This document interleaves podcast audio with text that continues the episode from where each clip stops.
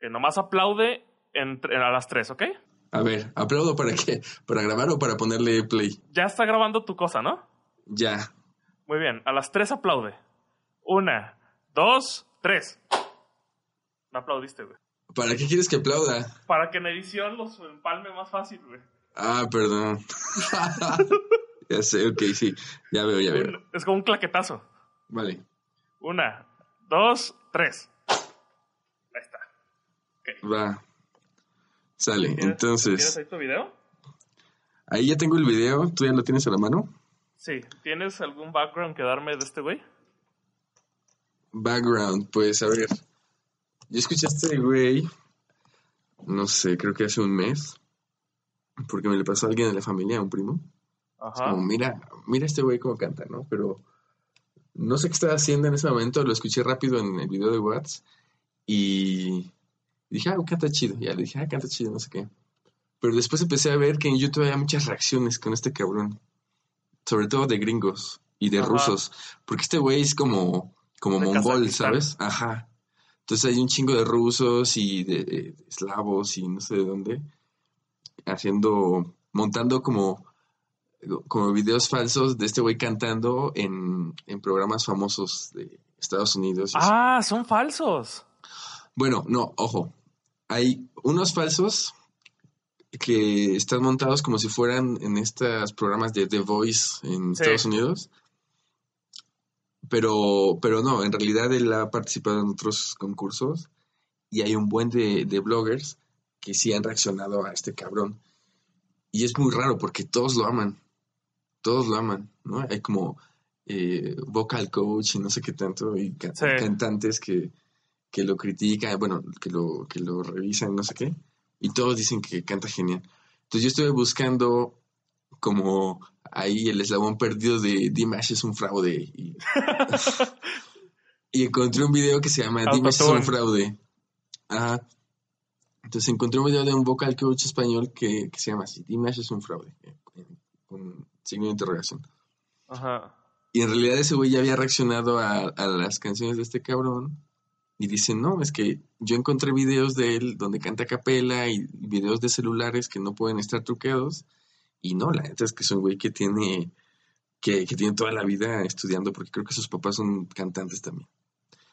Entonces, lo que no he buscado es su, como su biografía. No sé cuántos años tenga, pero se ve morro. Yo estoy ahorita en su wiki, tiene 25 años. Oh, cabrón, ok.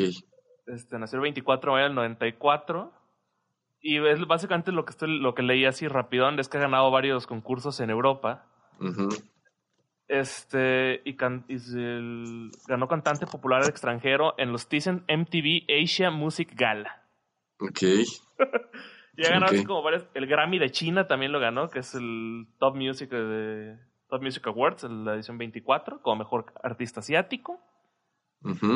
Ah, varias cosillas de esas, pero también eh, te pregunté lo de los videos porque me salieron el montón de eh, reacciones de los coaches de no sé dónde. Luego vi los, de, los que dices de The Voice y vi los de, de Simon Cowell, ¿no? Ajá, sí, sí, sí. Pues, entonces son falsos, son interesantes. Ajá, este, por ejemplo, este güey, Simon Cowell, nunca ha reaccionado a, Nunca lo ha visto, pues.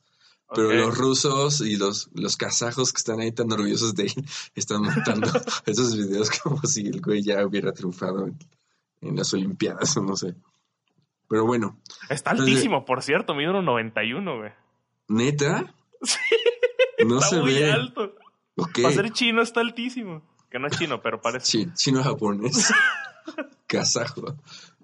Okay, ah, mira, yo pensé que era más, ah, era más. Pensé que era como chaparrito, no sé. Pero bueno, entonces, escucha ese. Yo no sé si a ti te llama tanto la atención como a mí, por ejemplo, este tipo de voces como tan. Es como de ópera, ley por ahí. Sí, tiene, tiene como formación de cantante de ópera, pero, pero bueno, ya escucharás. A ver. A ver, sale. Es en vivo. Ajá. Es en vivo. Eh, no sé, hay como 40 segundos en los que se presenta y le hacen de emoción. Y además la edición está también como hecha para que te emociones. Bueno, ahí la escuches. Uy, los corazones, güey. ¿Estás seguro que estamos en el mismo? En el de en vivo, ¿no? El segundo que me mandaste. Ajá. Sí. Ella empezó a cantar. Va.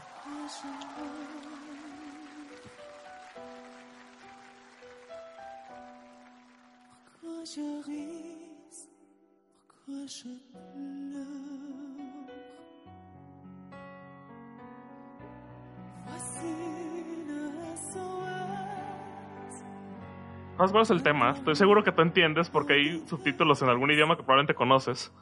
Sí, es francés. Pero yo no tengo ni idea qué está diciendo. Ah, no importa.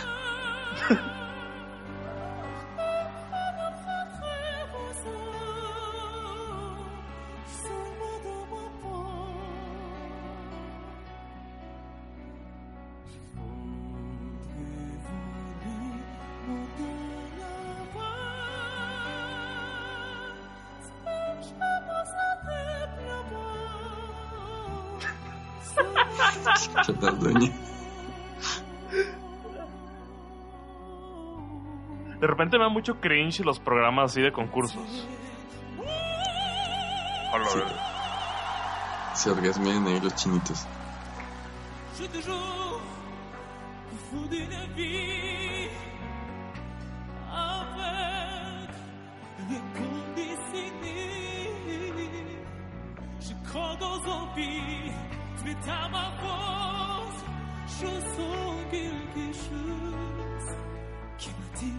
Qui m'attire, qui m'attire, voler.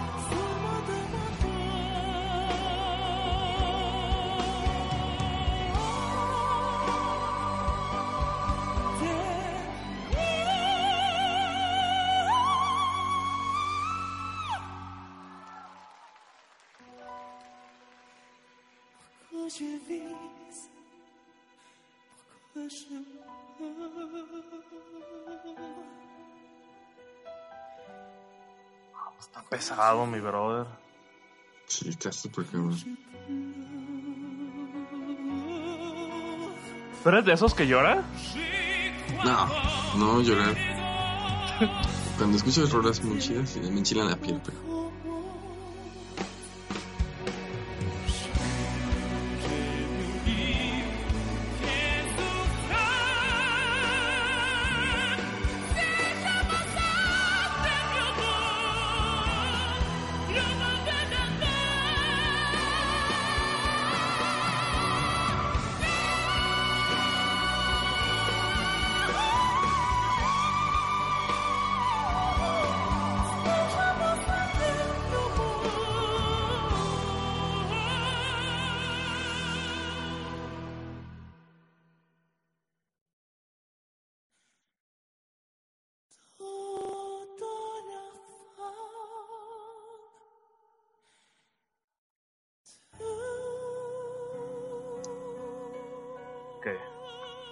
¿Sabes qué me pasa mucho con estas voces así increíbles?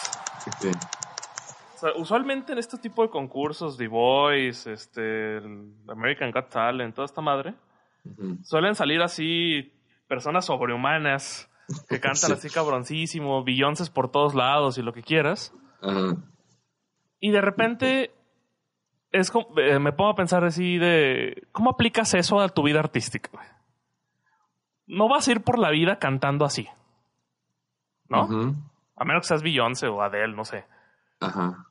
Pero igual, por ejemplo, yo no soy fan de algunas rolas de Adele, de Beyoncé no tanto. Ajá.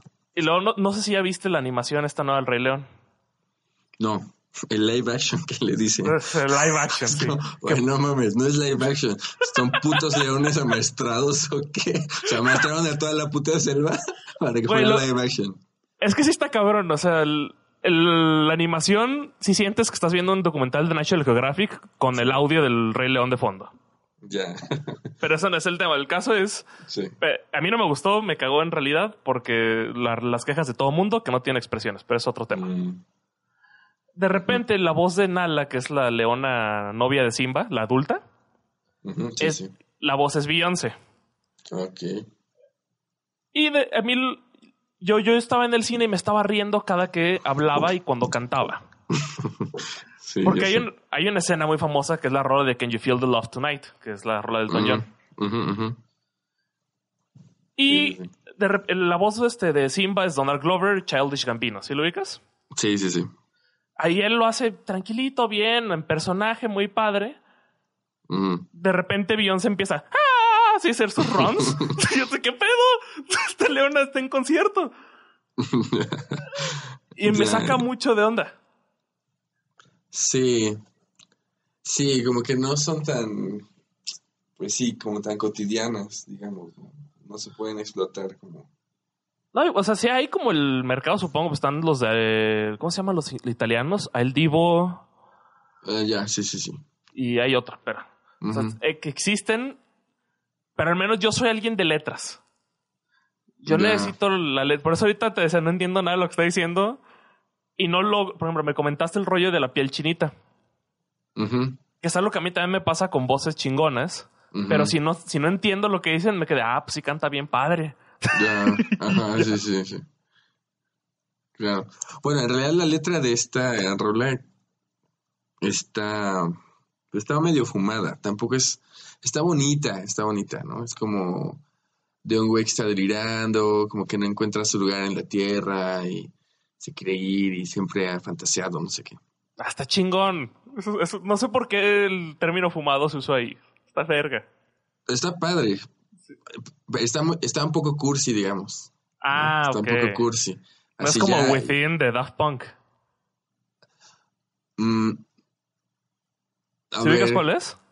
No, estoy tratando es del, Es del último disco del Random Access Memory, y una rola que se llama Within, que es un robot diciendo que básicamente que no sabe cuál es su lugar en la Tierra.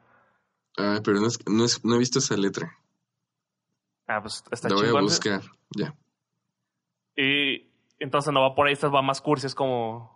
¿Qué? Como, a ver, no sé, como... Siento que, siento que no, este no es mi lugar, que recibo, como que recibo señales de otros mundos y siempre he confundido mi vida con los cómics, ¿sabes? Como... Ah, ok. Nunca he tenido los pies en la tierra. O sea... más, como un inadaptado. Ajá, está melosa, está melosa. Ok. Y nunca he escuchado la versión original en francés. Este güey pronuncia bien. De repente como, no sé si se le olvida ah, la letra. francés? ¿Estaba cantando en francés? Estaba cantando en francés, sí. Ah, yo, pensé que el subtítulo estaba en francés y él estaba cantando en algún idioma asiático. No, el, la letra es en francés y lo que está abajo supongo que es mandarín, no sé. Ok. Entonces pronuncia bien, salvo algunas letras que se que, que pronuncia que no tienen que pronunciar. En, general está bien. Y, y, por ahí, no sé, se le olvida o repite una frase que ya no tiene pero, pero bien, o sea, bien. Ahí le critican a algunos la pronunciación, pero es como, no mames, Estás escuchando todo el show y le criticas que pronunció una letra de más. O sea, la gente nunca le va a embonar, siempre va a ver algo que esto lo hizo mal. Pero es el único, es el único comentario negativo que he escuchado de este cabrón, de un güey medio mamón, que igual hace videos con su novia de reacciones, y dijo eso, es como, ay, el güey habla muy mal francés. Es un gringo que también pronuncia de la chingada, pero bueno. De repente me parece muy curioso, tú consumes mucho contenido en francés. Sí. ¿Es para no olvidar el idioma o por qué? Pues sí, sí, un poco eso. Y porque como que nunca acabas de conocer vocabulario. Entonces hay muchas palabras como tal vez más específicas de ciertos contextos o de ciertos oficios o profesiones que pues la neta no conozco. Y ella escuchando, pues igual voy aprendiendo otras palabrillas. Ok. ¿Qué, llevó a un tipo en sus 30 con casi un doctorado, una maestría en Francia, hacer un podcast con un tipo con carrera trunca y próximo a iniciar otra. con en sus 20. Bueno, ya me tendrás que contar cuál vas a iniciar. ¿Pero qué llevó? Ah, voy a mm. iniciar cine. Ah, va, bien. Vientos, vientos. No, con que no me dijeras, voy a iniciar este. Ingeniería en sistemas. Bueno, eso todavía, pero, ¿sabes? Como nutrición, Herbalife o algo. No mames, nutrición sería hasta incongruente e hipócrita con mí mismo, güey. Bueno, sí, yo sé que te vale Madrid. Yo sería ese güey que llegaría con tacos de pastor, así, ¿qué onda? Hacia el salón. Porque no, hay que revolucionar la nutrición. Pero bueno, regresando a la pregunta, pues no sé, siento que hace rato justamente estaba en la primera clase de doctorado con los compas y, tenemos este profe que es, que es bueno lo que hace, ha escrito cosas, publicado libros. Pero yo, yo no lo conocía, entonces yo me esperaba un güey súper seguro de sí mismo, que llegara a hablarnos de McLuhan. Estábamos viendo a McLuhan. Creo que todo, el, todo el semestre va a ser de McLuhan. Chingón. Eh, entonces yo me esperaba un güey así como, como muy cabrón. Y es un güey alto, muy delgado, pero siento que se puso nervioso. No sé si de su primera clase de doctorado o ha trabajado poco en doctorados con alumnos de, pues sí, de posgrado, pues. Y, dije, chale. O sea, estos güeyes se clavan en sus rollos como muy mentales y, seguro si lo dejas en, en una colonia de Querétaro, en San Francisquito, no sale de ahí, ¿sabes? Como... Ok. Ya viven en otro rollo y están bien pendejos para muchas cosas. Todos estamos muy pendejos por muchas cosas, ¿no? Sí, pero... No, claro, a ver, sí. Porque igual supongo que esos de esos güeyes como muy introvertidos, que igual no, no, supo como... Porque el, tema es una cosa es saber y otra cosa es saber enseñar, ¿no? Que ya tú nos dirás porque tú eres el, maestro aquí. Sí. Pero de repente, en, mi poca experiencia universitaria, sí me topé con un par de maestros que usualmente son con los que me peleaba. Que yo decía, este güey no sabe lo que está diciendo o, no está enseñando, o, tal vez sabe lo que del tema, pero no me lo está enseñando bien. Sí, sí, sí. Y, es medio raro. Pues sí, eso tiene, tiene que ver con que no saben hablar, con que no tienen presencia, no sé, o varias cosas, ¿no? O que son introvertidos o tímidos. Pero el rollo era que, que yo veía a ese güey y lo conecto con la pregunta que es ahorita porque es en este en esta conciencia de que todos somos pendejos para muchas cosas. Todos somos pendejos, sí. Pues pues yo no quiero ser pendejo para tantas cosas, ¿sabes? Como como empezar el doctorado y decir, ah, ya, ahora soy académico, acá exquisito y sí, solo escribo. No quedarte en la nube. Ajá, es como. Yo soy como tu baño de pueblo. no, no es baño de pueblo. Es, que no podría decirle así. Pero. A ver, ¿cómo decirlo? No creo que estoy intentando arreglarlo, porque no, la neta no. A ver. No, más bien, como que tengo que hacer cosas que también quise hacer siempre, además de la vida académica, y que ya no había hecho. Y que no tienen nada que ver con los rollos acá intelectualoides o mamones. Entonces, como, güey, también date tus ratos como para cotorrear, para hacer otras cosas, porque es necesario. Sí. Es necesario como relajarte y, y no sé, tener, tener los tiempos para, no solo para la chamba y, para las obligaciones, sino pues, para aprender, ¿no? Como a usar Discord o, a grabar, a aplaudir para sincronizar un audio, ¿sabes? Como cosas tan estúpidas que de repente no, pues, no piensas en ellas, pues. Fíjate que ese es uno de, mis mayores como miedos de la vida. Porque de, principalmente el tiempo que tú me diste clase, me llamó mucho la atención. Por cierto, los que nos escuchan, eh, en algún momento Gabo me dio clase. Yo soy, Alejandro, él es Gabo. ¿Qué pedo? mucho gusto, cabrones. Este, en algún momento a mí me llamó la atención la investigación, ¿no? Y creo que te lo comenté en algún punto. Sí. Pero yo sabía en ese momento, y sigo conociendo ahorita, que no, no es algo que me, interese para vivir de eso, ¿no? Como lo mencionas, como el trabajo. Ajá. A mí me gusta más esto que mencionas como de, no, como la irresponsabilidad de divertirme mientras trabajo. Por ejemplo, me gusta el, he hecho no sé cuántos podcasts que les va, algunos les va bien, otros les va mal. Este, pero me divierto mucho haciéndolo y este miedo que a veces tengo es no quiero acabar trabajando en algo que no disfrute. Y por eso sigo haciendo estas mamadas. Sí, a ver, ahí nada más hago un paréntesis, porque a mí sí me gusta mi trabajo. No, o sea, no, no, no, no, no, decía, que no te gustara, sino... No, ya sé que no lo dice, solo para apuntar, como que vengan a chale, pobre güey, está obligado a hacer un doctorado y no le gusta dar clases y tiene su válvula de escape con los podcasts. este es tu escape, tu válvula, tu olla presto, güey. ¿Cómo? Eh, es tu olla presto. ¿No ubicas la referencia? No. Olla presto. Ten en cuenta que hay como 15 años de diferencia y va a haber un chingo de cosas que tienes que explicarme. Güey, la olla presto es una olla donde cocinas comida y queda más rápido. ¿Pero cómo la llamas? Olla pre Ah, pero seguro tiene otro nombre y mi mamá es la que le dice olla presto. A ver. Pues sí. A ver, deja googleo. Olla Express. Ajá. Sí, pero mamá le dice olla presto y a mí se me quedó así, sí. Ya. Pero si googleas olla presto te sale. No sé, Ya. Pues sí, sí, sí. No, la neta sí me gusta lo que hago, pero. Y, y, pues ya tú, más bien tú de tu lado, este, a lo mejor encuentras algo que combine las dos cosas, ¿no? O sea, no, no tiene que estar divorciado en una cosa de otra.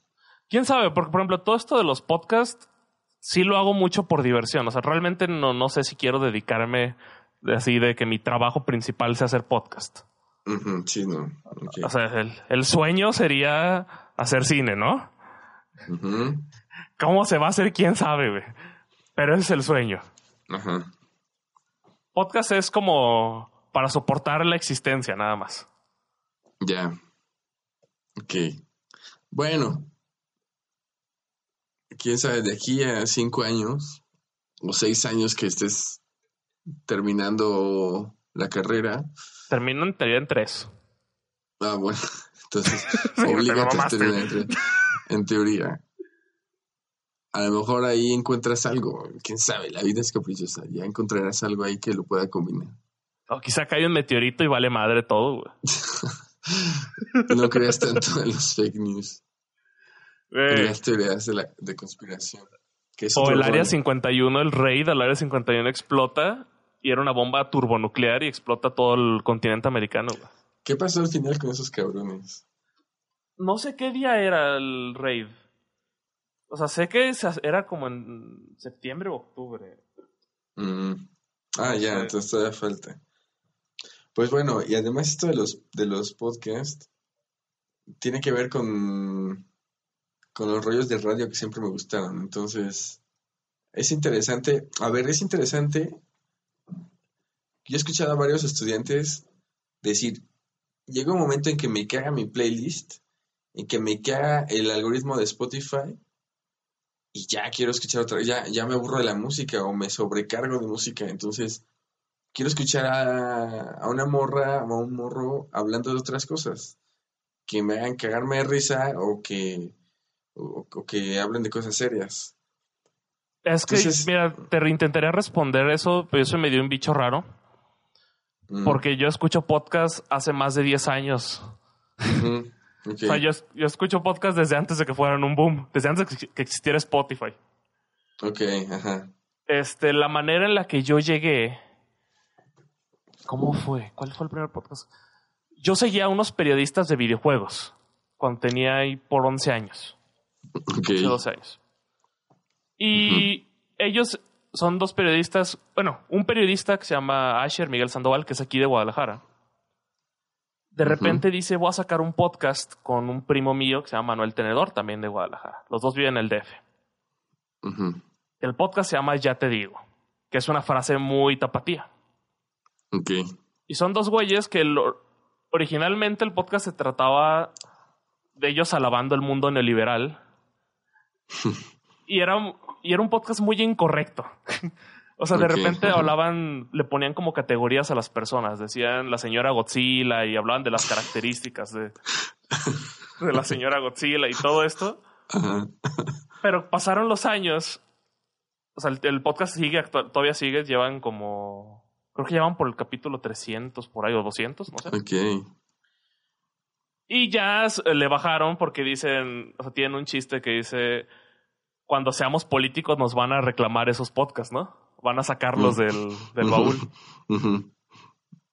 Pero yo así es como inicio y cuando em, escuchas uno, pues de alguna manera como los algoritmos de Google te empiezan a mandar a otros. Ya, Y caía otro que ese sí era 100% de videojuegos.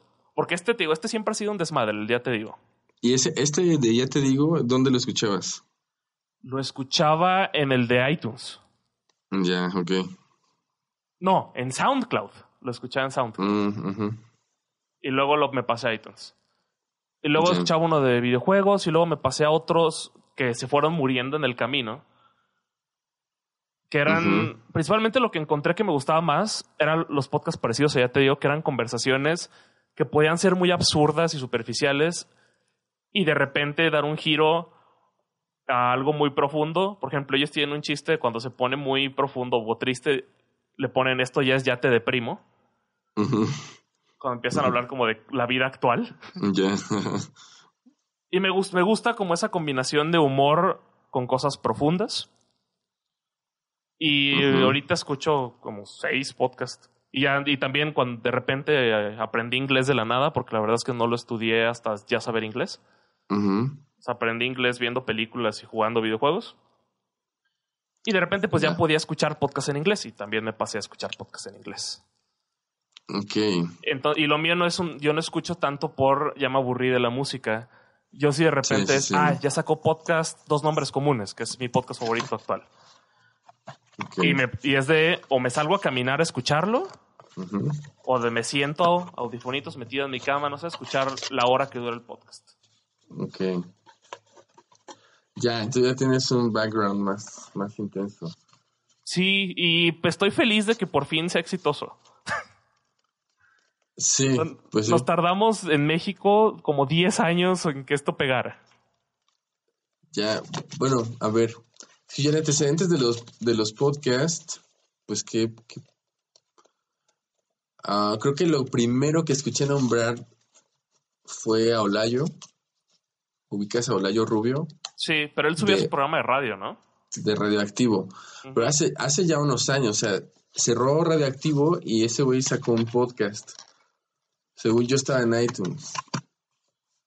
¿Son, de los güeyes que fueron a Convoy, no? ¿O sí? No, no, no sé, no estoy seguro. Porque tampoco es que lo siguiera, o sea, simplemente me gustaba Radioactivo y decía, ah, mira, y ahí con los compas como que teníamos algunas grabaciones de, de los comerciales falsos de Radioactivo. Así conocimos a Olayo y ya después supe que ese güey estaba haciendo podcast porque habían cancelado la estación. Y ya después no le seguí la pista. Y no busqué, o sea, no, no me dediqué a buscar podcast. En realidad, mi, relación con la radio ha sido muy hipócrita. porque siempre he dicho que me gusta la radio, pero me encanta escuchar a los locutores sí. de Querétaro en general, creo y tampoco me he puesto a buscar a gente que haga podcast o que haga radio alternativa. Es que ahí es, ahí es donde yo tengo un problema. Porque antes de que el podcast fuera algo en México, porque en Estados Unidos más o menos agarró un nicho desde hace varios años, en países de Europa también, creo que Suecia es como potencia en podcast. Ya. Eh, Por algo Spotify. Sí, exactamente. Pero aquí, en todo ese tiempo que estuvo como en el limbo, en el que salían algunos podcasts y así, Siempre los primeros lugares eran programas de radio y Marta de Baile, que también es un programa de radio. Y, por ejemplo, el podcast Dos Nombres Comunes que este decía, decían algo bien chido que era y que me que tienen por eso digo que no me gusta no me gusta que se compare el podcast con el radio.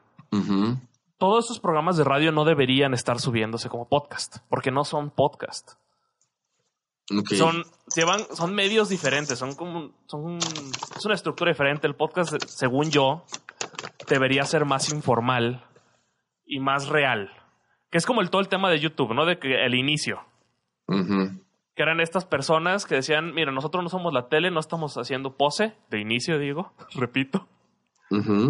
Y vamos a hablar de cosas que vivimos del día a día o, o pláticas comunes que tendrías con un amigo tomando un café o echando una chela.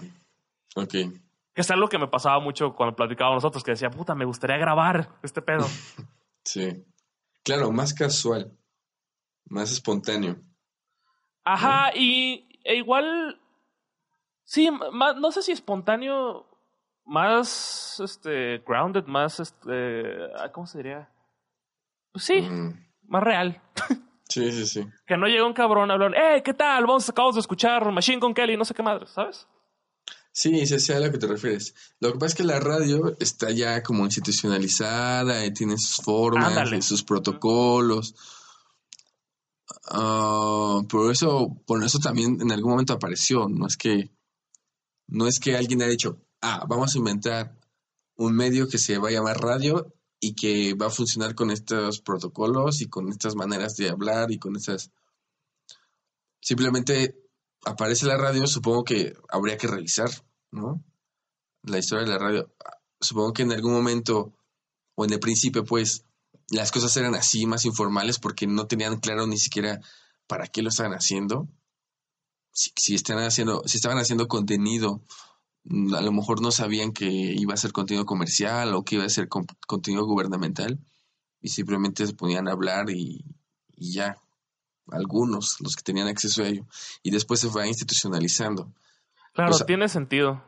Ahora, ahora cuando decimos radio, pues ya pensamos en todas esas pendejadas de estaciones, con cabrones, con gente que estudió o que a lo mejor sacó la licencia de locutor, pero que son unos estúpidos.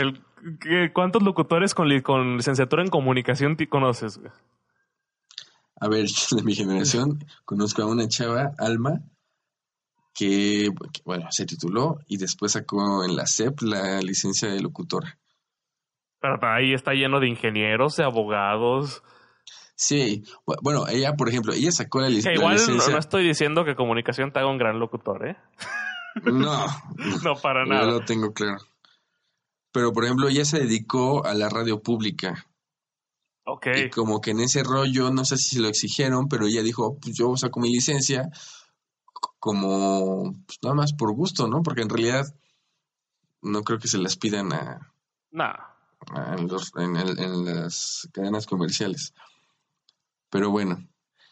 Y ya, ya veo. Tú eres como más purista entonces del podcast. Sí, pero ahorita estaba pensando precisamente en lo que comentabas de cómo probablemente al principio la radio empezó como experimentemos a ver qué hacemos con este medio. Y estaba pensando en la situación actual del podcast en México, que ahorita está dominado por comediantes, que en al menos como tres que he escuchado están bastante buenos. Alex Fernández creo que está entretenido. Había uno que se llamaba, uno, el de Mau Nieto y nos... Ay, güey. El frasco. Estaba bueno. Pero, por ejemplo, el que, los pone, el que los hace populares es Alex Fernández. Porque ese güey empieza a hacerlos para promocionar su show. Ok. O sea, para ese güey hace ese, eso de su podcast para que México lo conozca y digan, ah, mira, Alex Fernández viene a Guadalajara, deja voy a su show. Y los comediantes los empiezan a seguir. Entonces, el podcast ahorita es nada más un lugar para promocionar comediantes. Pues. Al menos los famosos, ¿no? También hay, digo, están los otros podcasts que son los puristas, si quieres llamarle. Ya, ya, ya. Que lo hacen por pues, el gusto de platicar. Que creo que eso es lo chido. Sí, sí, sí, sí. O sea, la idea acá, cuando empezamos a platicar de hacer esto, hace como, ¿qué? ¿Cuatro años? Hace como, sí, un, chingo, como un año. No, como cinco meses. Sí. bueno, pasó mucho tiempo para, para concretar, pero la idea era esa, ¿no? Como cuando salíamos vernos, platicábamos de muchas cosas que podían ser pendejadas o no tanto, pero que eran entretenidas, por lo menos para nosotros. Y luego ese, es otro aspecto que siempre me he preguntado. Mm, cuando, estás con cuando estás con los compas, eh, y los, no sé, los entretienen, los haces reír, les llama la atención, dicen, ay, güey, esto está interesante. ¿Cómo asegurar que va a funcionar para los demás, sabes? Es que probablemente no va a pasar al primer programa. Por ejemplo, agarro, tomo de ejemplo el Ya te digo. Que esos güeyes, si ahorita agarras y escuchas su último podcast, no vas, a, no vas a entender el 80% de los chistes que hacen. Ya. Porque traen un cotorreo muy específico y chistes muy específicos. Sí, como ya para la comunidad. Ajá, que eso es lo chido del podcast, que tú te vuelves un amigo de este grupito. O sea, tú con tus compas tienes tus chistes locales. Sí. Entonces el podcast se vuelve algo así, es como de, ah, hacer una referencia a algo que pasó hace cinco meses y tú te acuerdas porque tú lo escuchaste y te reíste. sí, sí o una manera de, o se están burlando, por ejemplo, ellos tienen, de repente se burlaron del perro Bermúdez y de repente terminan frases, este, como Manolite, o sea, como el perro, ¿no? Ajá. Que es un cotorro muy específico, que si lo escuchas vas a decir, ¿qué pedo con estos güeyes?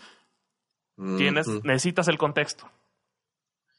Sí, claro. Entonces, también con las cosas que mencionas de locales, de repente me acuerdo cuando estábamos en la universidad, bueno, yo, Ah, con mis amigos hacíamos ciertos videos para ciertas materias y le metíamos nuestro humor. Y era algo que cuando nosotros estábamos editando estábamos cagados de risa. Enseñábamos el video y nadie se reía. Porque eran chistes de nosotros. Sí, sí, sí, claro. Entonces esto va para largo. si no se ríen hoy, tal vez en 10 semanas se rían. Sí, pero claro, yo ahorita pensando en eso, recordé a un, a youtuber, de estos youtubers franceses que con los que aprendí el idioma, que en algún momento, no sé, creo que en un video de agradecimiento por los 10 millones de seguidores, dijo, ah, a ver, no sé si fue en ese momento o en una entrevista, una entrevista que le hicieron en, en la televisión francesa. Este, es como, ¿cómo hiciste para pasar de un video de 300 o 200 vistas en Dailymotion a tener 10 millones de seguidores acá en YouTube? ¿Se cambió de plataforma y, ya? Sí, pero un poco, un poco es eso de, sí, la plataforma, pero él explicaba que pues igual lo hacía como para, con sus compas, para reírse, no sé qué, pero se dio cuenta que los videos que más pegaban, que más le gustaban a la gente, que no, pues gente ya extraña, fuera de su círculo, eran videos que hablaban de la vida cotidiana, ¿no? Como sí, como cosas, los blogs. Ajá, de esto que en, algún momento decías tú de lo eh, que sean identificables, como relatable. Ajá. Entonces, como tener un gato y el desmadre de tener un gato en un departamento, cosas así, que un chingo de gente allá tiene un gato, ¿sabes? En el mundo, un chingo de gente tiene un gato. Ajá, sí, sí. Entonces, a lo mejor es el esfuerzo de los dos lados, como, bueno, un esfuerzo más casual y más de, de, talachar y ser constante, y otro de, pues de tratar de conectar cosas que también sean como cotidianas, ¿no? Con, que imaginamos que pueden conectarse con la gente que va a escuchar. Sí, fíjate, ahorita mientras lo platicabas, me di cuenta que tal vez sí soy un purista, güey. ok, cortemos esto y no, lo sirvo para tu podcast. No, no, no, no, no, no. o sea, si no, o sea, lo que, porque mientras lo decías, yo decía, sí, o sea, es probablemente los, los podcasts o youtubers o quien sea en internet más famoso, sí son estas personas que buscan hacer contenido relatable. ¿Qué, ¿Cuál deberíamos tener ese término en español? ¿Cuál es? No sé. identificable. Ándale, identificable. Pero quizá, eh, te digo, yo soy el bicho raro, tal vez. cuando, cuando son cotorreos más específicos, cuando digo, ah, huevo, este güey es auténtico. No me está intentando vender su desmadre. Es, si quieres, entrale a mi desmadre y está chido. Sí, es como la chamba al revés. Sí, es como autosabotearte. Sí, sí, sí. Es que tiene sentido, o sea, sí. Tiene sentido. Aunque tal vez son como dos polos opuestos y no tienen que ser polos opuestos. Ándale, tal vez sería un tema más de... A veces surge, a veces no. Ajá. A veces eres muy local, a veces hablas de los gatos en el departamento. ¿Sabes? Como... Y a veces hablas de cosas, por ejemplo, los temas controversiales me gustan mucho. Y eso va a alienar a mucha gente. Y así como alienas mucha gente, también mucha gente va a decir, a huevo, yo estoy de acuerdo con ese güey y los va a hacer, según yo, los va a hacer más como, no quiero decir fans, como... Mm, bueno, relatable. Entonces se van a identificar y van a ponerse la camiseta. ¿No? sí, claro, porque o sea, teniendo en cuenta que hay una diferencia entre hacer esto y tener un protocolo muy a la radio de hay que conseguir un chingo de seguidores y hay que hablar de estos temas mainstream de esta manera, porque ya tienes como la estrategia ahí de, de viralizarte y no sé, como muy, muy comercial. O sea, sí hay una manera de no caer en eso, pues. Fíjate que eso me fue, uno de los temas que me desencantó mucho de, de la carrera el tiempo que estuve en comunicación. Y es un tema que no, no debería desencantarme porque en realidad es como funciona el mundo en que vivimos. Y es todo este rollo de vende tus cosas o haz cosas que se vendan, ¿no? Por ejemplo, en, en, radio era esto de consigue escuchas. Para conseguir escuchas tienes que hacer cosas como regalar cosas. Como tocar ciertos temas. Sí. Y era algo, y para mí siempre me ha causado mucho conflicto. Toda esta idea de venderme. Sí. Pero, si nos quieren patrocinar, aquí está abierto el espacio. Somos pobres y queremos dinero. Pensemos, ¿en qué nos puede patrocinar? ¿Qué nos podrá patrocinar? Es que en algún momento lo platicaba con Chucho, que ya conoces a Chucho. Ya sabemos. tienes que explicar todo esto a la, gente que escucha esto, porque si no, sí va a estar todavía más local. ¿Quién es Chucho? Nunca van a saber quién es Chucho. Ese es el punto. Ok, solo vamos a hablar de Chucho porque. La vamos a mencionar, ajá, la vamos a mencionar, Ok, me gusta. No saben de cuál Jesús hablamos. Puede ser un Jesús que existe en nuestra espiritualidad o un Jesús real. Yo digo que es el de Nazaret a ver qué piensan ellos. Pero hablando con Chucho, decías que no mamen, los comunicólogos están eh, obsesionados con ser, con ser Messi, ¿sabes cómo? Sí, exacto, con ser Todos virales. quieren ser Messi. Y saben profundamente o no tan profundamente que no van a poder. Porque no todos pueden ser Messi. O sea, él hacía la, analogía con, con, el fútbol como con las escuelas de, las academias de fútbol en Argentina, que son, no sé, 200 mil morritos y ninguno va a ser Messi. Porque no, simplemente no se puede. Entonces, en lugar de estar jugando a la pendejada de ser Messi, es busca otras cosas. Hay, hay nichos en medio, hay nichos en la orilla, en el centro, que no son la punta de la pirámide, no son Messi. Y puedes conectar con ellos y puedes estar bien, ya sea que quieras vender o que quieras hacer un podcast para conectar con gente y tener como una conversación más, más allá. Pero a huevo buscar esas fórmulas, pues no, te vas a frustrar porque no lo consigues y a lo mejor ni puedes. Sí, de hecho, ahí no se ubicas a Frank Turner. Me suena, no sé. Frank Turner es un músico de Gran Bretaña, no me acuerdo si es de Inglaterra o de Irlanda, que es el músico independiente más exitoso del rock punk, digamos. No sé si hay alguien más arriba, pero voy a decir rock punk porque ahí sí estoy seguro. Ok. Este, ese güey tiene un, par de libros y en su primer libro habla de cómo vivir de tu arte, ¿no? Y de cómo llegó a él a vivir de su arte. Y él básicamente menciona esto, dice, güeyes, no necesitan ser Lady Gaga para, para vivir de hacer música o del arte que sea que quieran hacer. Sí. Necesitan 10.000 cabrones que consuman todo su contenido, todo su merchandising, todo. Y con eso tienen. No, no, no, no estén apuntando a los Grammys, a los premios, al reconocimiento de lo que dices, al ser Messi. Es si realmente quieres vivir de esta de este mundo hippie, de hacer lo que te gusta, pues apúntale a algo. Igual, o sea, igual tampoco es de tumbar la esperanza, no sé, de la gente de, pues no, pues ya quédate en tu casa, güey. O sea, hacías cosas. Tienen que ser realistas. Ajá. Y si pegas, qué chingón. Claro. Por ejemplo, yo lo relaciono. El cine que me gustaría hacer. No sé si ya viste la película Ghost Story. No. Te la he recomendado como cada vez que te veo, pero bueno.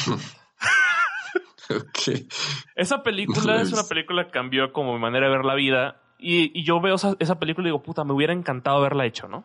Es una película que tiene dos actores y la otra persona que sale es la hija de los dueños de la casa porque se la prestaron al director y con la condición de que saliera su hija. ok.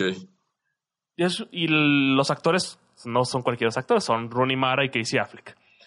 Pero son amigos del director. Y todo se hizo entre compas. Todos los güeyes del cruzo entre compas y la película costó nada. El guion es, son 40 páginas.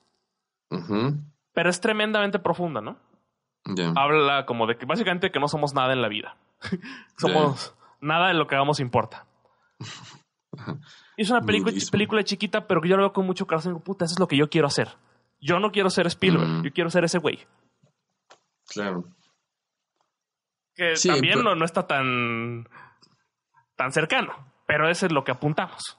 Bueno, claro, es que, a ver, no por ser realistas quiere decir que, que vas a vas a tener en la, en la mira un mínimo esfuerzo. Es como, no, o sea, ser realistas con, como con un objetivo eh, ambicioso, siempre se me olvida esa palabra, ambicioso, eh, grande, ¿no? Relativamente grande y, e importante, pero sin comerte todo este discurso que está detrás de todo el rollo que estamos hablando, de como de competición, competir por competir. Al final de cuentas, ahí está Yo quiero ser el mejor. Ajá. Y es, es estúpido, porque no, no puedes. O sea, no se puede. Todos saben, toda esa industria que te está, que te está convenciendo de que tienes que ser el mejor y nunca te rindas, Nike, Adidas, no sé qué más, saben que no vas a lograrlo. Y te están usando. De hecho, justo ahora que, que fui a la, a entrar, a hacer el examen de mi... Bueno, primero a ver la universidad a la que voy a entrar. Que es una universidad enfocada 100% a arte, o sea, tienen pura cosa de animación, cine y, desarrollo de videojuegos, madres de estas. En el folleto, atrás venía como el testimonio de un güey de octavo, ¿no?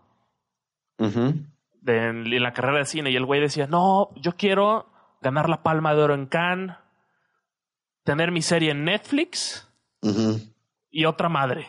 Yo así de, güey, ¿por qué quieres ganar la, la, palma de oro en Cannes? O sea, ¿qué, ¿eso qué? ¿Por qué apuntas a eso? Claro. o sea, ¿qué te digo? O sea, ¿por qué tu sueño es ser reconocido? O sea, mi sueño es vivir de mis películas y de repente todo el mundo lo ha escrito. Por ejemplo, como Adam Sandler, yo respeto mucho a ese cabrón aunque me cagan sus películas. Ese güey está haciendo lo que quiere. Sí. Estén culeras sus películas, lo que quieras, pero lo está haciendo. Pues sí. Sí, por lo menos el güey no, no está con una necesidad estúpida de, ganarse un Oscar. Ya sabe que no se lo va a ganar. No está haciendo cine para eso. Que podría, que es lo más pendejo de todo, pero podría. sí. Es como el pinche Tom Cruise.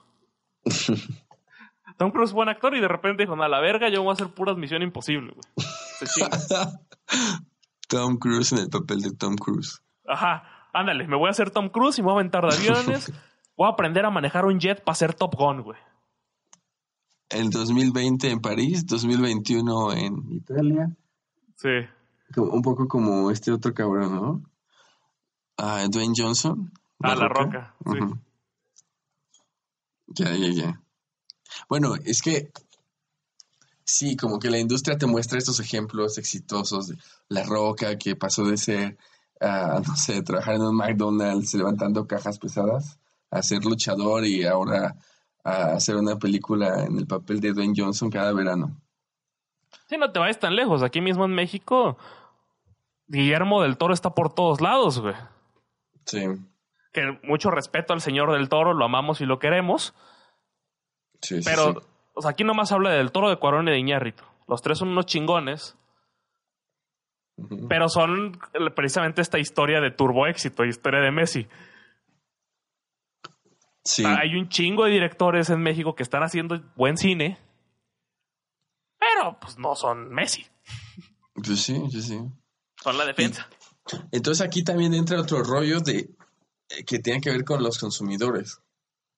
O sea, estamos educados para consumir al, a los Messi, ¿no? Para buscar esos güeyes. Y nos vale madre todo lo que esté en medio. Como, ah, qué chingón ir a ver una película de Gael García y Diego Luna. Pero, pero la neta no me interesa ir a ver un ciclo de cine de los morros de Guadalajara que están produciendo cortos. sí, o sea, tiene mucho que ver con... para buscarlos. ¿Mande? Estoy, estoy como, como consumidor, estoy formateado para buscar a, a las grandes estrellas nada más. Que igual yo, yo muchas veces he pensado, no sé si el consumidor es el culpable o es la oferta que se le ofrece. Bueno, ahí estás apelando a 100 años de teorías de la comunicación que no se han puesto de acuerdo. y no lo vamos a resolver en este podcast. Pero... es que, no sé, para llegar a eso, pues, eso que mencioné, los ciclos de cortometrajes, güey. Para llegar a ver ciclos de cortometrajes en cine comercial, es ver, es lo que está haciendo, creo que es un, un festival de Gael, creo que es de Gael, que se llama Ambulante. Es el único güey que los, cada año lo está promocionando, ¿no? Ya. Que es un, depende de la ciudad donde vivas. Por ejemplo, cuando estuve viviendo en Querétaro, era una semana o dos y ya. En Guadalajara que dura un mes, en DF también. Esa es la manera comercial de verlos. Si no quieres verlos de manera comercial, tienes que ir a una cineteca en donde lo pasan a cierto horario. Y sin. Y para. Y a veces ni siquiera sabes que existe, ¿no? Sí. De repente le dices a la gente, oye, fui a la cineteca a ver tal cosa. ¿Hay cineteca? Eso pasó muchísimo en Querétaro. Sí, sí, sí. Entonces es como. Y luego también está la, la, otra posición que es. Pues no, no, no se lo ofrecen a la gente porque la gente no lo consume. Sí, eso es muy Televisa. Ajá. Ahorita, que tiene que ver con todo esto, el rollo de,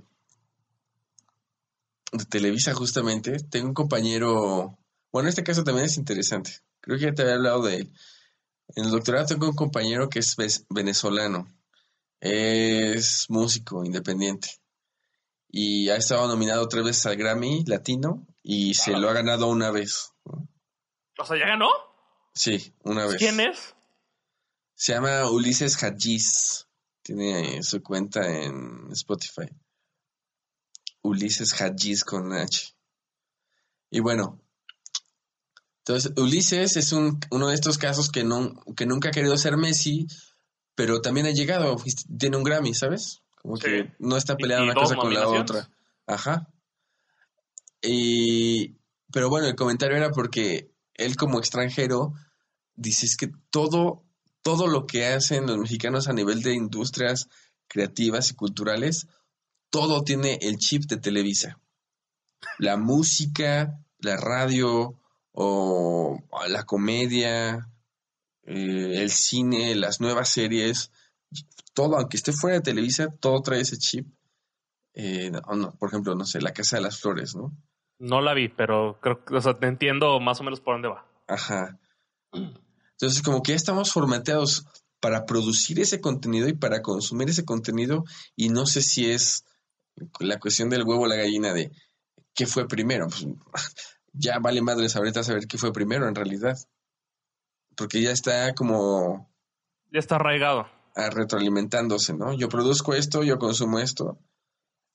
Y el punto es ver cómo puedes escaparte de ese, como de ese vórtice.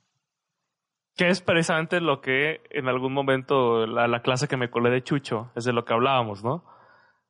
De que es el vórtice este, aun cuando te salgas del, del torbellino este eventualmente ese mismo torbellino te va a jalar de regreso, güey. Sí, porque no encuentras otro que te jale. Sí. Suficientemente fuerte. Pero es que es el, ese es el pedo, como tú te sales del gran vórtice y, y, cuando ya estás en la orilla no encuentras ningún otro que te jale, porque están en casa de la chingada, están quién sabe por dónde. Sí los hay. O hay, hay un buen de gente que está jalando para cosas que tú, que tú puedes, este, con las que tú puedes identificarte, pero esa gente está desconectada. No se ven entre sí, no platican entre sí, no hacen comunidad, entonces, pues son como esfuerzos muy pequeñitos e individuales y, y no se crea algo que genere cohesión, digamos. Es que sabes qué es lo que hace falta, güey. Personas menos ambiciosas. O sea, hace falta, o sea, digo, regresando a todo lo que hemos venido platicando y conectando a un punto que hablamos hace como 5 o 10 minutos. Porque, repitiendo, siempre nos venden todo este pedo. Ajá. Y todo el mundo quiere ser Messi. Sí. Has conocido, o sea, y está chingón este, este güey que no quiso ser Messi. E igual no es Messi, pero tiene algunos logros mesianos. Sí. Mesianos. sí, de Mesías. Sí.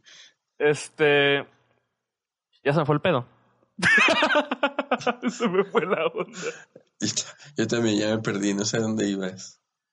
Ah, Algo que dijimos hace cinco minutos que tiene que ver con Ulises, que no quiere ser Messi, pero puede. No sé. Esto me pasa mucho, güey. De repente no sé por qué, no sé si ya estoy viejo, no sé si me, llegó antes la edad que a los demás.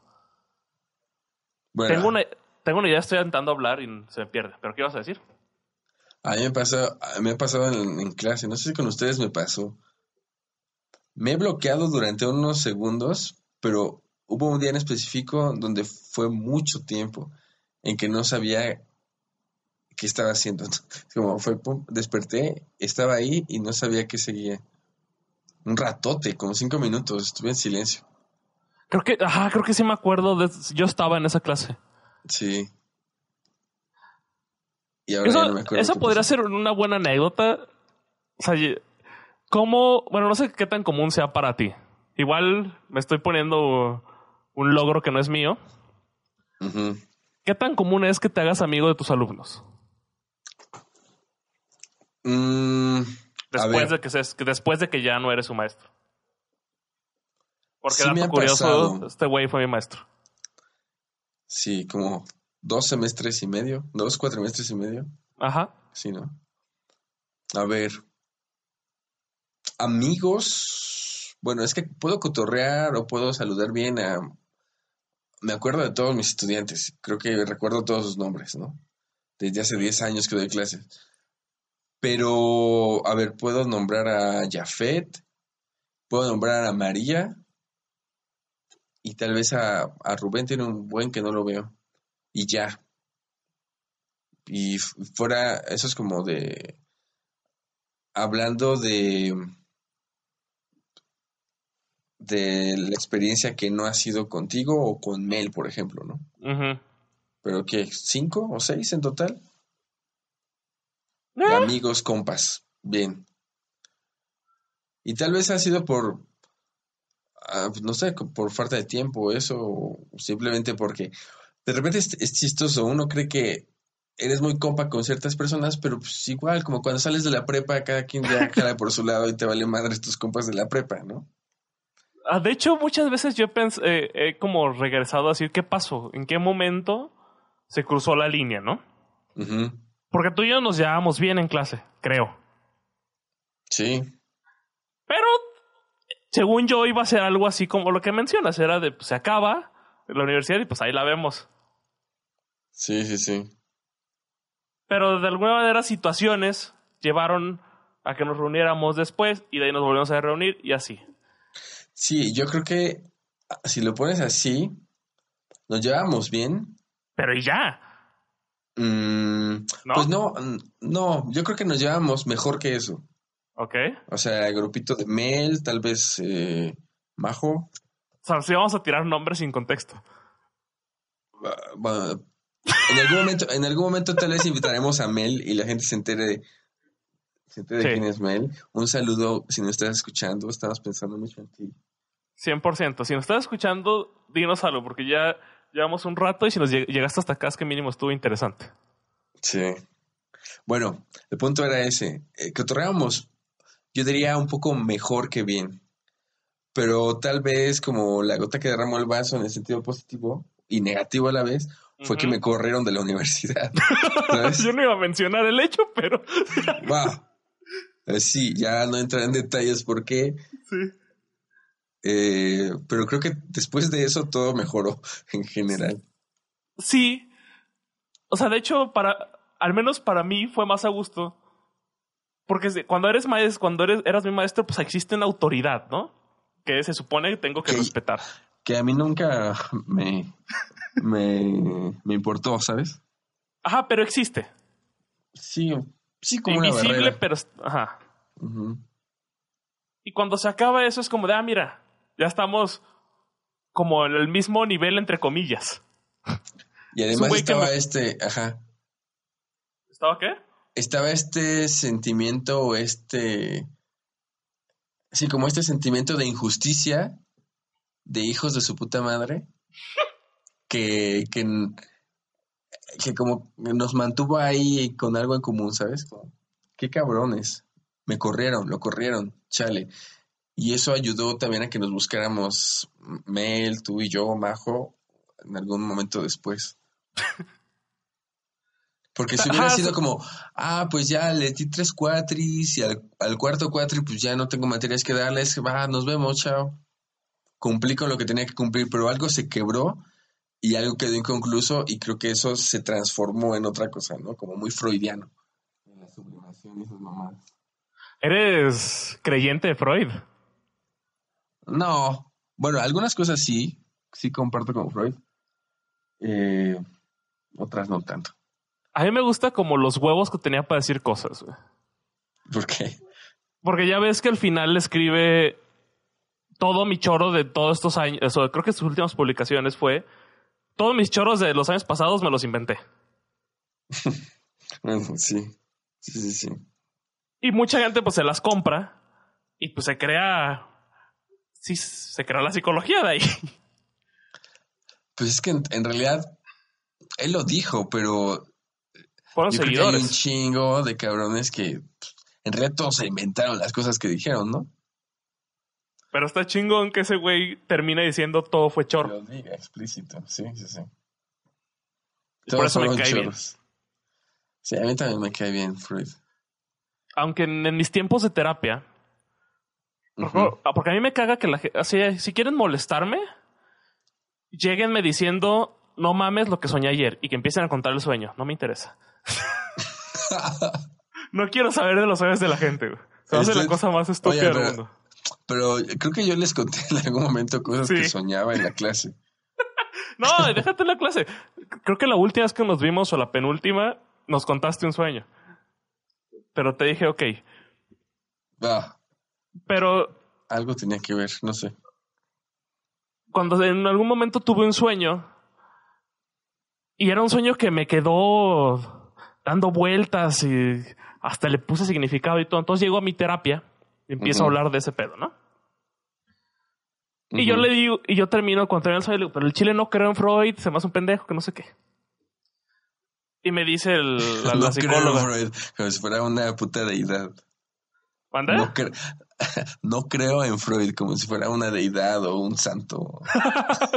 no pues mira, mucha diferencia no tienen. Los dos escribieron libros. Pues sí. Este, pero entonces le digo, no creo en este güey.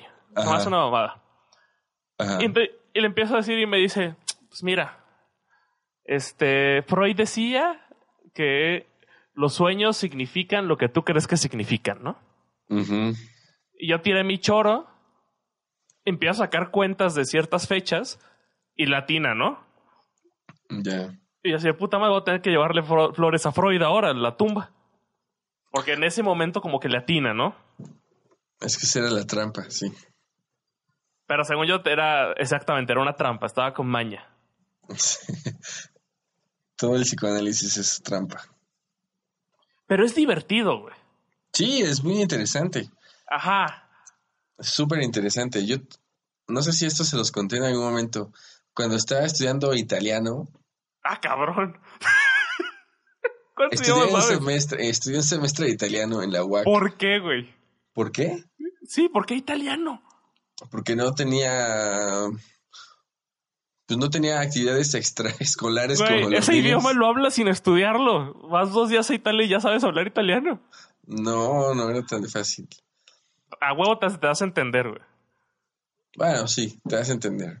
Pero era, era, el alemán está cabrón, este, ese sí es, es más valiente. El que, el que empieza a estudiar alemán. Pero bueno, el punto es que mi profe italiano era un psicoanalista. Ok. Entonces, en algún momento la, la plática se ponía interesante y, le pregunté, a ver, ¿pero qué va a pasar el día en que tú puedas grabar tus sueños en un video y llevárselo a tu terapeuta? ¿No? ¿Ya viste lo de Tesla? ¿Lo de qué? ¿Lo de Tesla? Perdón por interrumpirte. No, no lo vi. Eh, ya ves que estaban desarrollando la madre neuronal. Ajá. Ah, claro, claro, es cierto. Ya salió una conferencia donde dicen, güeyes, ya está. Sí, la última de este cabrón. Ajá, es un. No, no cómo se llama la, la compañía. Pero es un chip que. Neuralink. Te lo conectan al cerebro. Neuralink se llama. Ah, Neuralink, ándale. Y es una computadora. Sí. Y que te evita hasta pinches derrames cerebrales y no sé qué madres. Ajá, no estamos tan lejos de tu ciencia ficción, güey.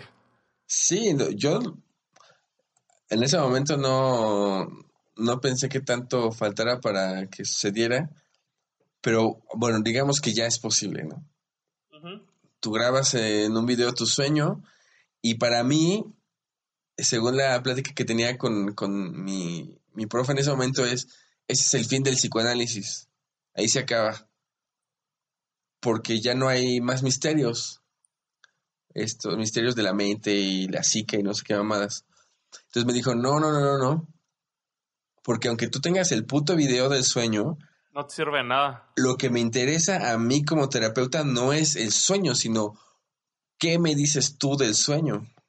Cómo me lo cuentas y qué interpretaciones le estás dando.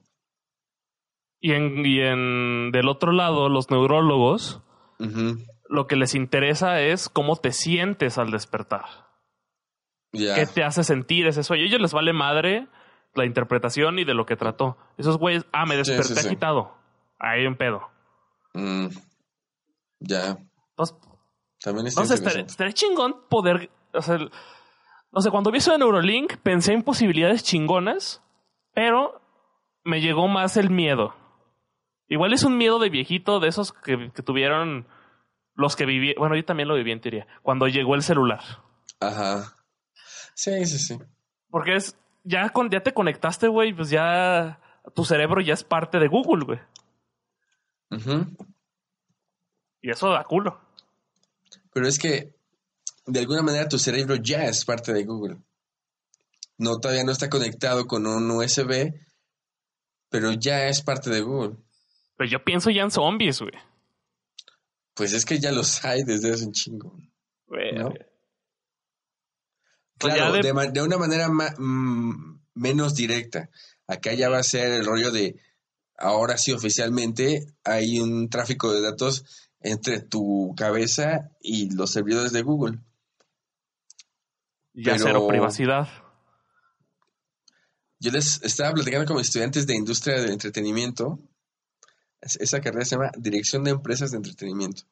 Entonces yo les, les planteaba la hipótesis de que Lo que tienen que ponerse a, trabajar ahorita es cómo entretener a la gente mientras está dormida. O sea, cómo hacer un Netflix para la gente dormida, ¿no? Está perro porque, por ejemplo, yo que tengo muchos problemas de sueño. Ajá. yo le digo mucho con insomnios. Este. He tenido muchos rituales a lo largo de, de mi vida de insomnio. Ajá. O sea, desde el de ver la tele antes de dormir, podcast un rato, música, porque son este rituales que se van rotando. Porque de repente mi cerebro es como de, ah, ya caché que te estás durmiendo con esto. Huevos, ahora ya no sirve. Y luego, por ejemplo, en algún punto, mi mamá compró estos discos de ondas este, relajantes y de. para sueños profundos, esas madres. Ajá. Y lo que pasó es que me daban pesadillas. Mm. Cada que escuchaba un disco de estos, este, de. para ayudar a la mente y no sé qué mamada según con las ondas. Sí. Me daban pesadillas porque había una parte en, la en el disco que sonaba para mí como música de terror. O sea, yo hace cuenta que yo escuchaba la música y le empezaba a poner imágenes en mi mente. Mm. Y había una parte que para mí era una tormenta acá, perra, en el, en el mar. Ya. Y yo a mí no me sirven esas madres. Y de repente escucho música de este relajante, en teoría, y a mí me pone muy tenso. Ya. Porque para mí es de miedo esa música. Kubrick. Hace poco estaba platicando eso con mi cuñado, que anda en rollos acá medio místicos también. Es físico, pero de un tiempo acá. güey, me encanta ese cuñado físico que creen todo, güey. Ajá, creen, de un tiempo acá creen todo. Pero tiene. Tiene mucha lógica algunas de las cosas que lee. Está leyendo o empezó a leer no sé hace cuánto tiempo a un francés musicólogo, Tomás, Tomás algo. Eh, entonces, este señor dice que estas, estas frecuencias de sonido tienen como cierto impacto y están, tú las asocias en tu cabeza con ciertas experiencias. Y estamos acostumbrados a unas frecuencias muy pobres en nuestra vida cotidiana. Entonces, él, este señor daba terapias con sonido, poniendo, no sé, cantos gregorianos o, sonidos sintetizados según él los necesitaba eh, y, el cuñado este empezó con, la terapia. Entonces, en algún momento que se fue a se fue a la India a vivir. Uy, pues le pegó más la espiritualidad. Sí, y se fue justamente por eso. Ok. Entonces dice que al lugar donde llegó, eh, él se fijó que los sonidos lo estaban alterando de una manera muy específica, porque eran otros sonidos, eran otras frecuencias a las que no estaba acostumbrada como otros estímulos que él sentía, no solo, no solo escuchaba, sino sentía, ¿no? Y, y no sé por qué llegamos a esto. Porque estábamos hablando de que me da miedo la música de esa. ¿Pero por qué llegamos a eso? ¿Me estás a platicar de tu cuñado? No sé. No, antes, antes, antes. no sé. Ah, sí, porque yo te decía de lo del Netflix para la gente dormida. Ah, luego tú dijiste acá estoy tratando de conectar todo porque es un rollo en el que va a estar tu cerebro conectado a un nivel como de ingeniería muy, muy precisa, en el que te pueden mandar el estímulo exacto que necesitas para, para dormirte o para despertarte o para ponerte triste o para ponerte eh, contento o para ponerte a trabajar, ¿sabes? Es que, por ejemplo, el futuro acá ciencia ficción que puede sonar interesante al menos para mí. Porque yo veo el sueño también a veces como una pérdida de tiempo, ¿no? Porque uno quiere, a veces quieres leer algo, quieres ver una serie, quieres ver una película, quieres vivir y no, el tiempo no te da, ¿no? Entonces algo que podría ser bastante funcional sería el tema de ya Ready Player One mientras duermes, güey. ¿De qué? Ready Player One. Ah, ya. Bueno, es que yo creo que en algún momento eso va a ser. Te duermes, entras a este mundo y vives otro día mientras todo tu ser real descansa. Yo no sé si puede descansar, porque la actividad eh, como cerebral también es, es una joda. Porque es esto, como, imagina que en 2025 ya están estos, mis alumnos, algunos me hicieron caso y se fueron a estudiar inteligencia artificial y no sé qué.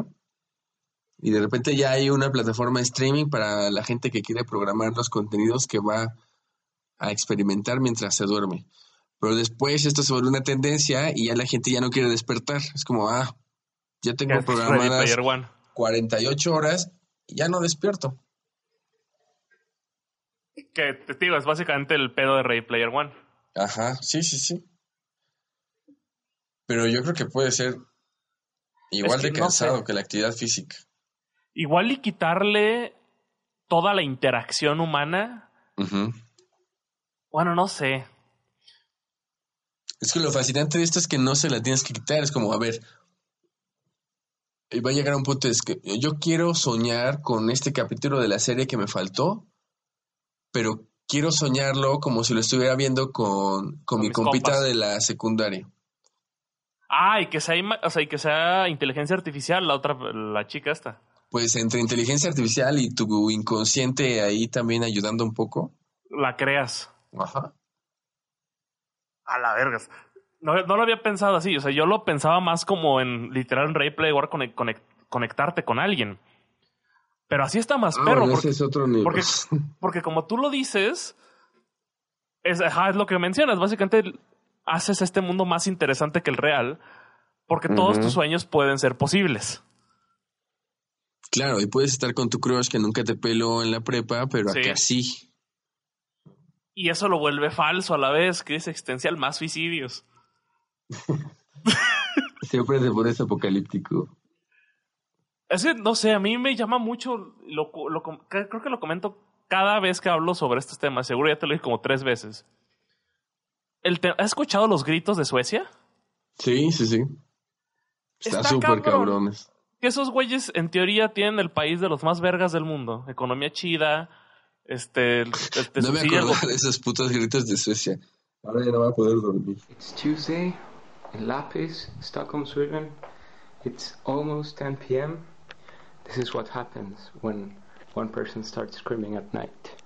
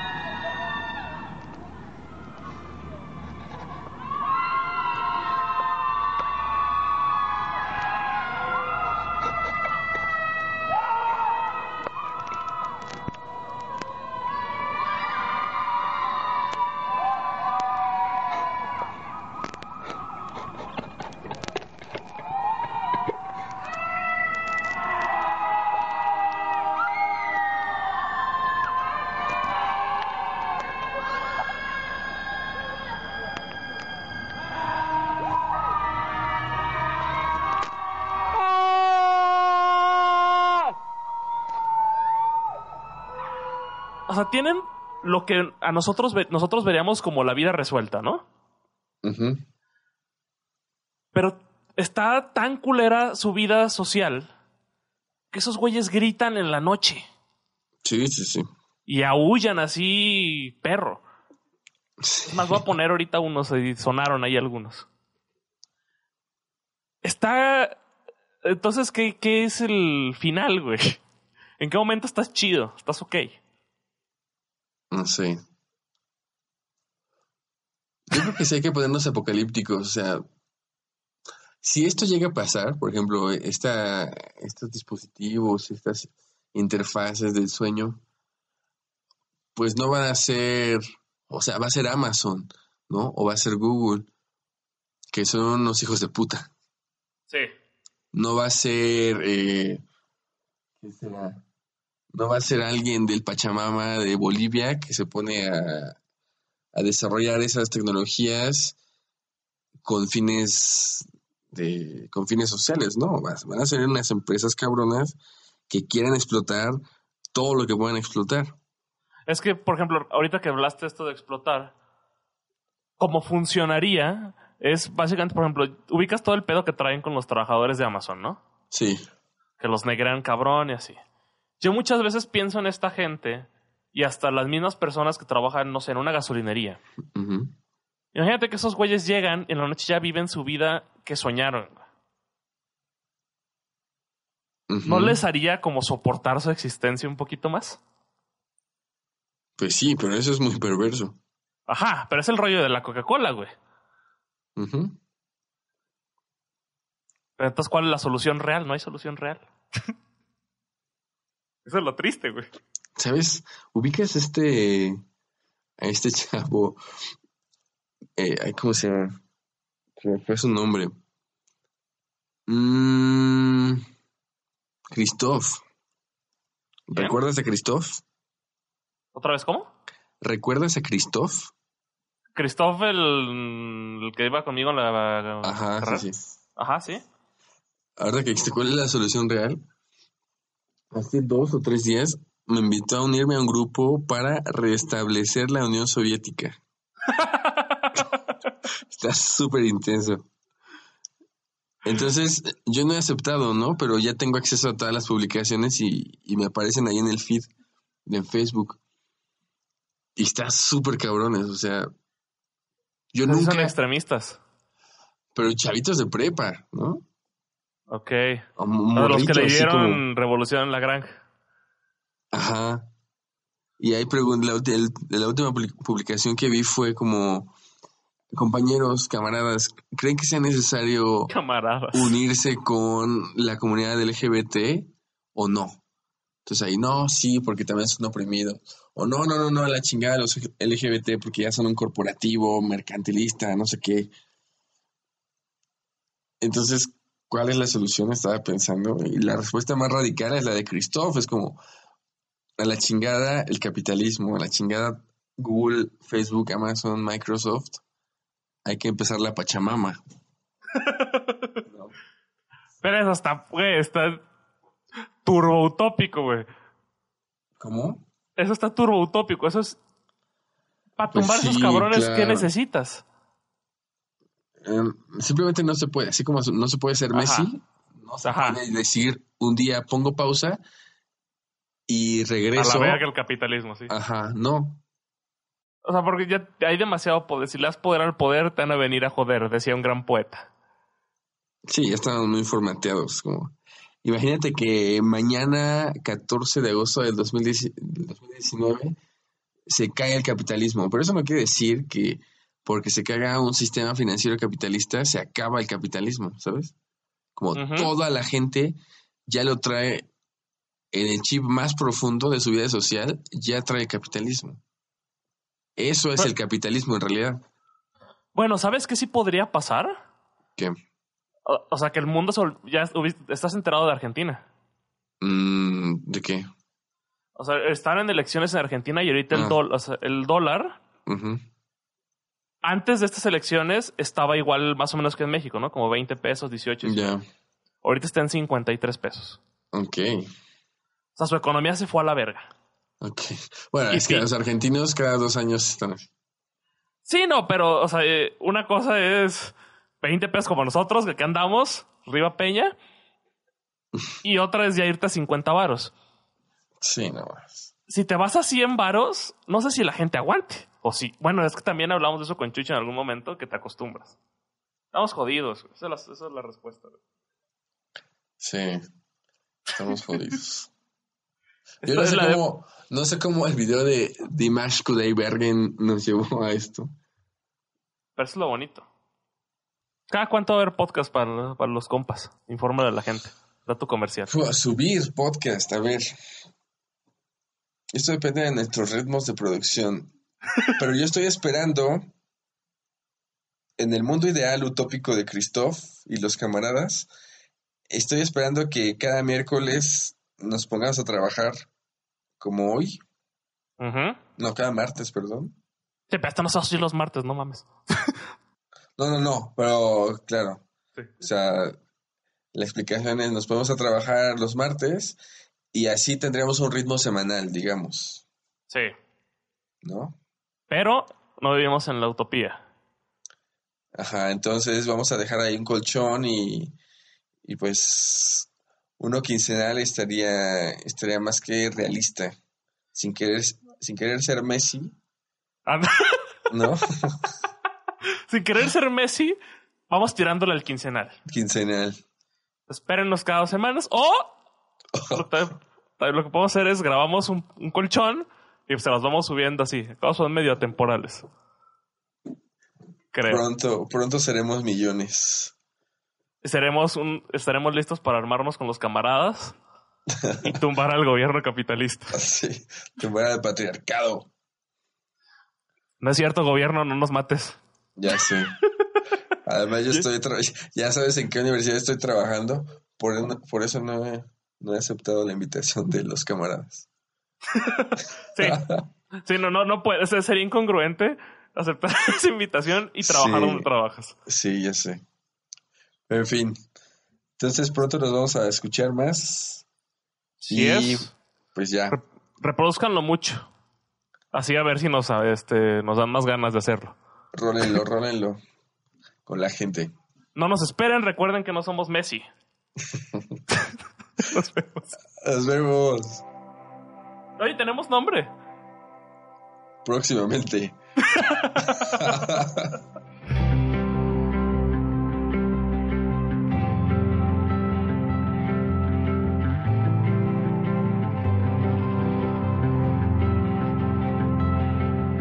There's a sky full of light, and none of them stars.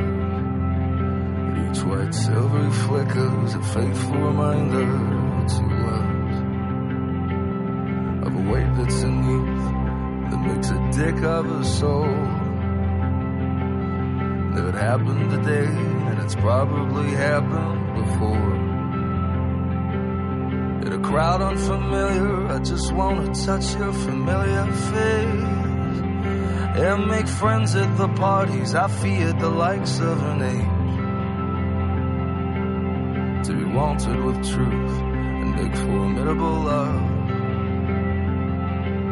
See light in myself that I see inside everyone else. I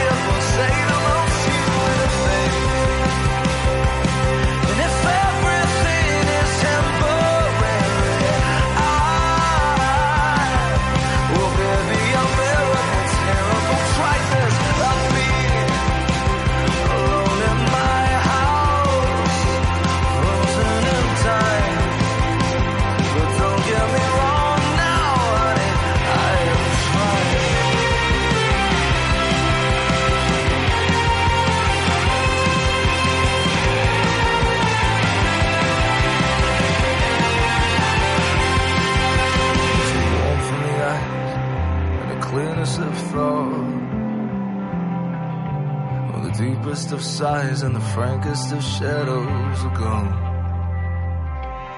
We're pushing a stone up a mountainous waste. The lines at the store look like lines on a beautiful face. See, I'm not so assured outstandingly brave. I'm more just fumbling around in the dark for the bulk of my day. When there's weight that's in you, and the sum of it's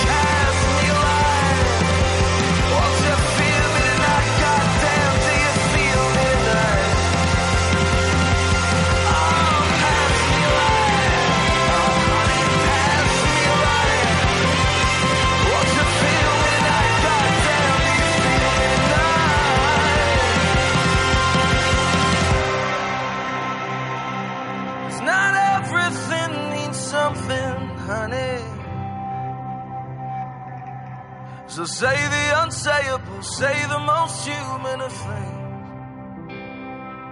If everything is temporary, I will bear the unbearable, terrible triteness of being